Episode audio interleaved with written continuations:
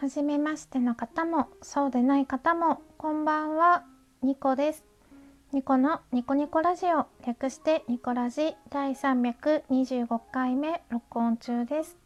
私のスマートフォンは今2020年10月26日月曜日22時38分を指しております。今日も声がカスカスです。ニコです。すいませんね。しょっぱなからちょっと声がおかしい。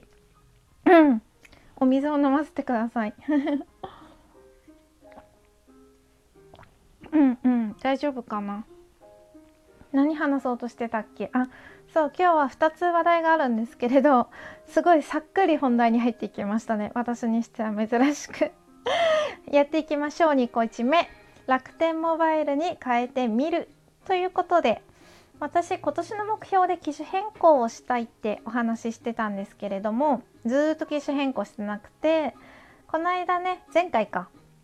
目標を振り返った時にそうだ機種変更したいって言ってたと思っていい加減機種変更しようと思ってですね。で私三大キャリアソフトバンクドコモ au の中の一つの会社のスマホをずっと使ってたんですけれどもこの度キャリア変更してですね楽天モバイルに変えてみようと思いました。うん、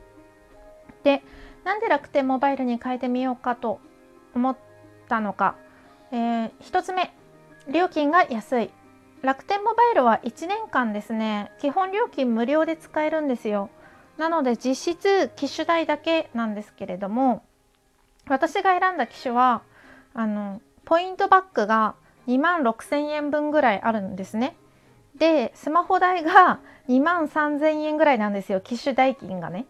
なので3,000円分ポイントがもらえるんですよ。機種変更して3,000ポイントもらえるってすごいお得と思って楽天モバイルに変えてみようって思いました。で2つ目はですね、まあ、楽天エリアならあのデータ使い放題っていうのがいいなと思ってただ私の住んでる家があの楽天エリアに入っているのかどうかちょっと分かんないんですけど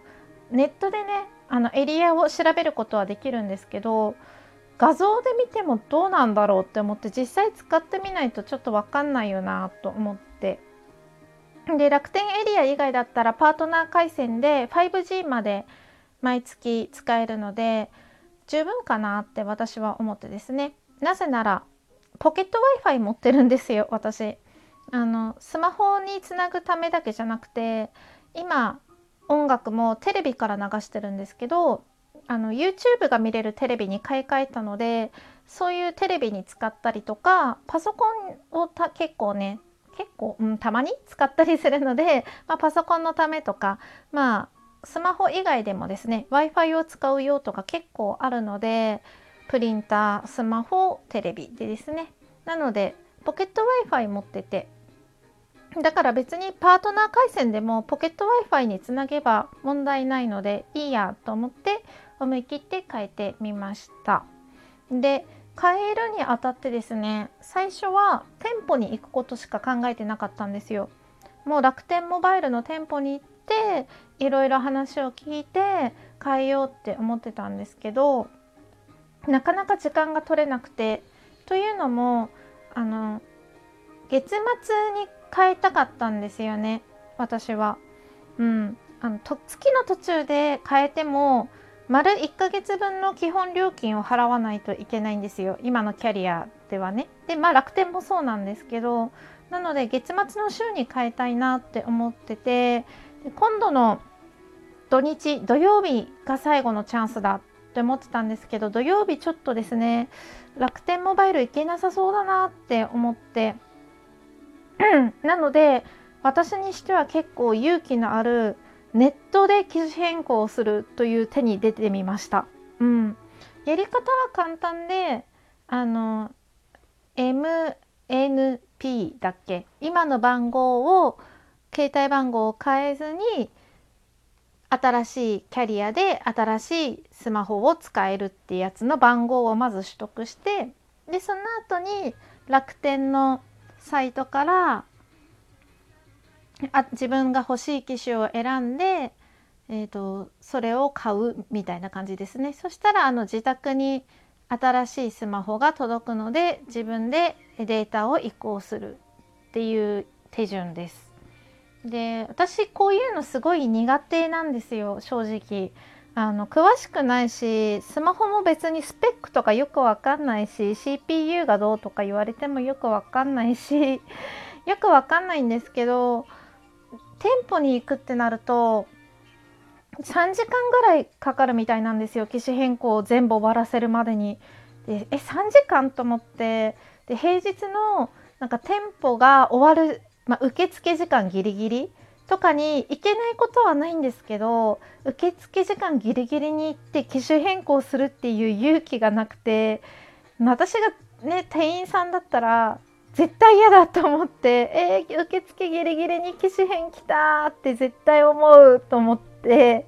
なんか行く勇気がなくて、まあ、そんなのね気にしないであっちだって仕事なんだから気にしないで行けばいいじゃんって思う方いるかもしれないんですけど私こういうところ無駄に気にしちゃうんですよね。うん、でまあ行くのも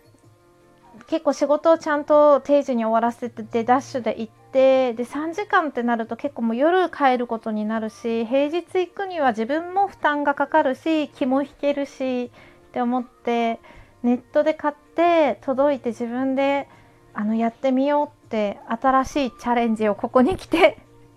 してみようかなって思ったのでやってみます。とりあえずね今日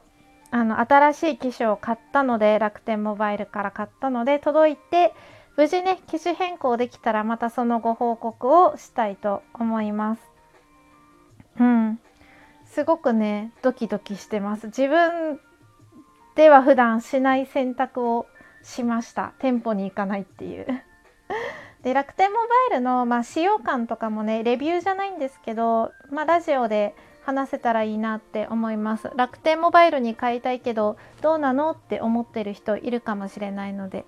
でなんで私がいろいろある格安 SIM の中で格安 SIM じゃないか、まあ、格安スマホ